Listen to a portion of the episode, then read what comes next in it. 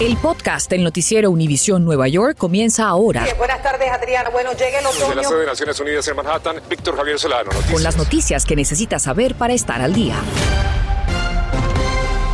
¿Qué tal? Muy buenas tardes. Les saluda Adriana Vargasino. Gracias por estar con nosotros. Pasajeros claman inseguridad en un túnel de una estación del Alto Manhattan debido al gran consumo de drogas. En vivo desde la estación de la calle 191, Alejandro Condis nos explica la gravedad del problema y qué están haciendo las autoridades para resolverlo. Adelante, Alejandro. Adriana, las personas que tienen que pasar a diario por esta estación y por el túnel dicen que es un infierno porque encuentran jeringuillas tiradas por todos lados, personas drogándose delante de cualquiera y que esto da mucha inseguridad y que no solamente es la suciedad, sino también que pudieran hacer estas personas drogadas y me citan sobre todo la semana pasada cuando una mujer fue empujada a las vías del tren en la estación de Times Square y muriera arrollada. Por eso hablamos con la concejal Carmen de la Rosa y ella me explica qué están haciendo para resolverlo. Hoy hice la gestión para que se pueda, pueda limpiar el túnel de la 190, pero un problema fundamental es que no hay coordinación entre las agencias que son responsables para que haga un plan largo plazo para el mantenimiento de del túnel. Nosotros hemos eh, coordinado una reunión para la semana que viene donde va a estar disponible el Departamento de Transportación, el Departamento de Trenes, MTA. Que según ella, la MTA dice que esto es un paso de personas y co corresponde al Departamento Departamento de Transporte, pero por otro lado el Departamento de Transporte dice que esto es una estación y que tampoco les toca a ellos y queda como en terreno de nadie. Pues soy Alejandro Condis, continúen con más, Adriana. Alejandro, estaremos atentos. Muchas gracias. El alcalde Eric Adams revela un plan de seguridad vial para evitar incidentes mortales entre peatones y conductores. Karim Merson nos cuenta de qué se trata la campaña Stop and Let Them Cross y cómo protegerá a nuestra comunidad.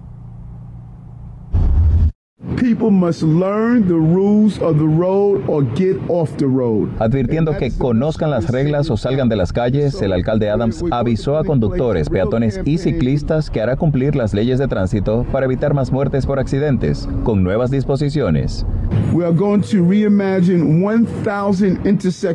Agregando cruces peatonales y nuevas señales, serán rediseñadas mil intersecciones de la ciudad. Habrá una mejor coordinación con el NYPD para que impongan multas o arrestos a quienes violen las leyes y como nueva regla, en intersecciones que tengan cruce peatonal, se ordena hacer un pare a conductores y ciclistas. Y aunque no se va a enfocar en penalizar a los que se ganan la vida en las calles trabajando, este tipo de prácticas es la que tratan de eliminar por seguridad de ambos, como la que acaba de hacer este repartidor de comidas le podrían dar multas tanto a los ciclistas como a los conductores. ¿Qué te parece este rediseño para mejorar la vida de los peatones? Oh, está muy bueno que sea así, digamos, eh, siempre hay que parar. Es mejor esperar cinco minutos a que le vaya a suceder algo malo a uno. El tráfico es demasiado, demasiado y hay gente que se pasa las luces. Por ejemplo, igualmente los, nosotros a veces no, no esperamos la luz, entonces prácticamente cambia y, y eso provoca también que los carros haya accidentes o sea que el peatón también necesita educación. Sí, exacto, exacto, mucha educación. Este es solo uno de tres puntos donde ocurrieron accidentes de tránsito en el mismo sector, separados a menos de 200 metros cada uno, y en este distrito pasaron 11 de las 122 muertes registradas por la ciudad el año pasado.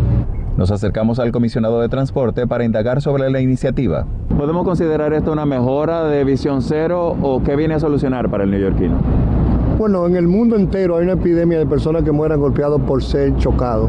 Nosotros vamos a declarar la guerra a aquellos choferes que andan manejando borrachos, que andan manejando en alta velocidad, que no se paran los stop signs, asegurándonos que se haga un enforzamiento para declarar las esquinas de Nueva York como lugares sagrados donde deben ser protegidos los peatones y los ciclistas. Las disposiciones entran en vigencia de inmediato. Gary Merson, Noticias Univisión 41. Muchas gracias a Gary. De otro lado, inmigrantes que se consideran excluidos de cualquier ayuda del gobierno federal durante la pandemia llegaron hasta la oficina de la gobernadora Hochul a exigirle respuestas. Hasta allí llegó nuestra Mariela Salgado y nos cuenta qué es lo que exigen y por qué algunos se oponen incluso a esta ayuda. Y lo que están pidiendo aquí afuera de la oficina de la gobernadora Hochul es una verdadera agenda legislativa que los ayude y los proteja y le dé todos los beneficios en todos los aspectos de su vida, desde la salud a su trabajo hasta beneficios por desempleo. con la esperanza de que la legislatura apruebe sus propuestas o peticiones al frente de la oficina de la gobernadora Hochul y en plena tercera avenida de Manhattan. Trabajadores excluidos usaron sus cuerpos para formar una cadena humana, para que el Estado ponga más dinero en el fondo para trabajadores excluidos, que está en cero podrían haber sido arrestados, pero pacíficamente fueron removidos. Valió la pena, nos dice don Vicente, quien tiene un negocito en la calle donde vende de todo un poco. ¿Cuáles son los estragos que ha tenido su familia? ¿Cómo le cambiaría a usted este fondo? Lamentablemente eh, se acumularon las deudas, nosotros somos eh, el grupo más vulnerable que siempre estamos sobreviviendo con lo del diario, con lo que nosotros hacemos en la calle. Con su agenda legislativa no solo piden 3 mil millones más para el Fondo de los Trabajadores Excluidos, también quieren beneficios de desempleo para indocumentados o quienes ganan en efectivo. Quieren un seguro médico, un salario mínimo para quienes reciben propinas. Pero también quisimos saber cuál es el otro lado de la moneda, quienes se oponen a estos beneficios para los trabajadores excluidos. Este programa fue un programa que se hizo como para emergencia en la situación de, de, la pandemia. Cuando uno mira los programas como Seguro Social o hasta el Seguro de Desempleo, esos son programas donde hay contribuciones del participante. Cuando uno no está contribuyendo, no hay dinero. Entonces, ¿de dónde sacarían el dinero para suplir esos nuevos fondos? Obviamente lo van a sacar del bolsillo suyo y mía. De, de, los impuestos. Saber si estas propuestas se aprueban o no en la legislatura bien podría tomar meses. Recuerde que el presupuesto tiene que ser aprobado, sin embargo, para el primero de abril. En Manhattan, Nueva York, Mariela Salgado, Noticias, Univisión 41. Estás escuchando el podcast del noticiero Univisión Nueva York. Y pasamos ahora a New Jersey, donde el gobernador Phil Murphy anuncia un nuevo mandato de vacunación para todos sus trabajadores de la salud y advierte que de lo contrario perderán su trabajo. No habrá opción a pruebas y todos deberán tener la vacuna contra el COVID-19. Trabajadores de la salud tendrán hasta el 27 de enero para ponerse las dos dosis y hasta el 28 de febrero para estar completamente vacunados. Bueno, y la farmacéutica Pfizer ha anunciado que para marzo de este año tendrá lista la vacuna contra la variante Omicron, siendo esta la que más se ha esparcido por toda la nación. El doctor Adolfo García Sastre de Mount Sinai nos explica cómo se desarrollan las vacunas y su eficacia ante las variantes. Bueno, muchas gracias por acompañarnos, doctor García Sastre. Y en primer lugar, ¿cómo entender que Pfizer anuncia que desde hace ya varios días pues está trabajando en esta vacuna específica para Omicron, que ya saldrá más o menos en marzo? ¿Será que entonces nos va a tocar múltiples vacunas para el coronavirus de acuerdo con la cepa que vaya apareciendo? Depende de cuánto vaya a cambiar. Omicron ha cambiado mucho. No hemos necesitado vacunas específicas, por ejemplo, para Delta, porque Delta, aunque cambió, y era muy abundante, no había cambiado lo suficiente como para que hubiera una vacuna específica. Omicron, sin embargo, es mucho más distinto y eso da lugar a que sea necesario en algún momento tener una vacuna contra Omicron. Es decir, necesitaríamos vacuna para coronavirus normal por un lado y, y específica para Omicron de otro. No, seguramente no, porque prácticamente todo lo que queda ahora mismo circulando es Omicron. Casi no queda otra, otra variante. Ciertamente las variantes que, que salieron al principio, esas ya no existen, ya no están circulando en humanos. Y de hecho dicen el 95% de los casos de Omicron se registraron en la segunda semana de enero. Es decir, eh, ya es claro que es el gran número preponderante, al menos en los Estados Unidos. Doctor García Sastre, ¿son seguras las vacunas? ¿Cómo es el proceso de desarrollar una? Bueno, es como se han desarrollado también antes, ¿no? Se, se prueba, primero se hace la vacuna, se genera la vacuna en condiciones clínicas con componentes definidos que se saben exactamente qué es y que no tienen toxicidad y luego se, hay una prueba primera, un, un, ensayo clínico en humanos para probar que no da lugar a efectos adversos y que da lugar a eficacia vacunal.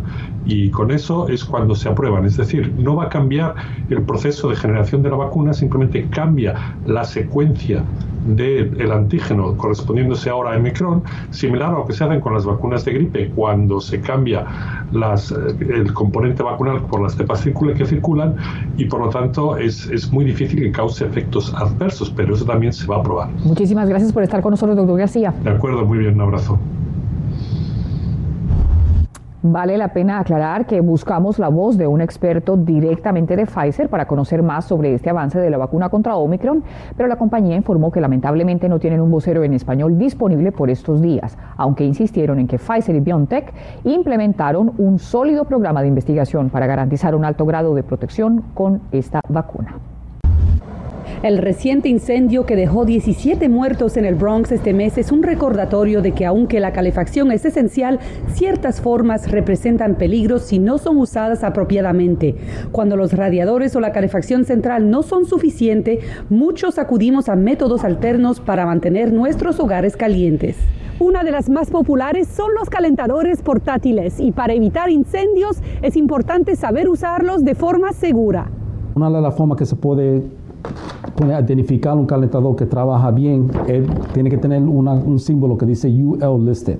Y esto significa que ellos chequearon esto y está aprobado para uso en los apartamentos. Los calentadores radiantes son ideales para cuartos pequeños como salas o dormitorios. Son eléctricos pero tienen tubos rellenos de aceite que calientan el radiador. Verifiquemos que cumpla con las normas de seguridad. Vemos que tiene el sello marcado UL. Además, nunca use cables alargadores para conectar estas unidades. Conéctelo directamente a la pared. Se recomienda que se chequean los cables en que se enchuflan a la pared.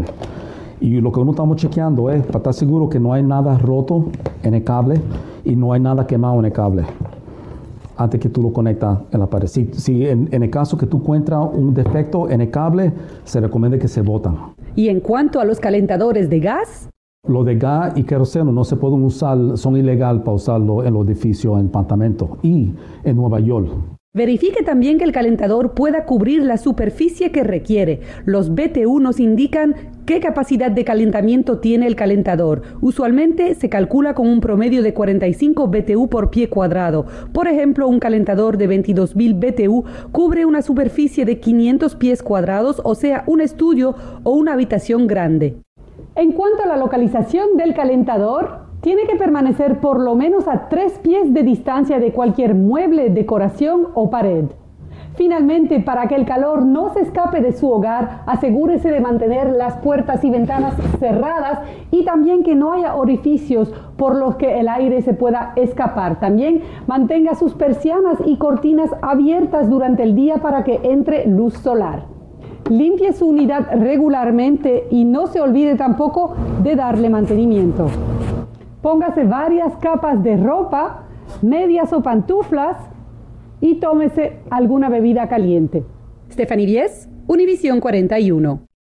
Jersey City, en condado Hudson, una zona pública en donde se podría beber de manera legal gracias a una nueva ley firmada por el gobernador Phil Murphy. La nueva medida permite a municipios del estado Jardín a designar áreas para el consumo de bebidas alcohólicas para mayores de 21 años. Municipios deberán tener una audiencia pública antes de discutir los beneficios de crear esta nueva área. Gracias por escuchar el podcast del noticiero Univisión Nueva York. Puedes descubrir otros podcasts de Univision en la aplicación de Euforia o en univision.com diagonal podcasts.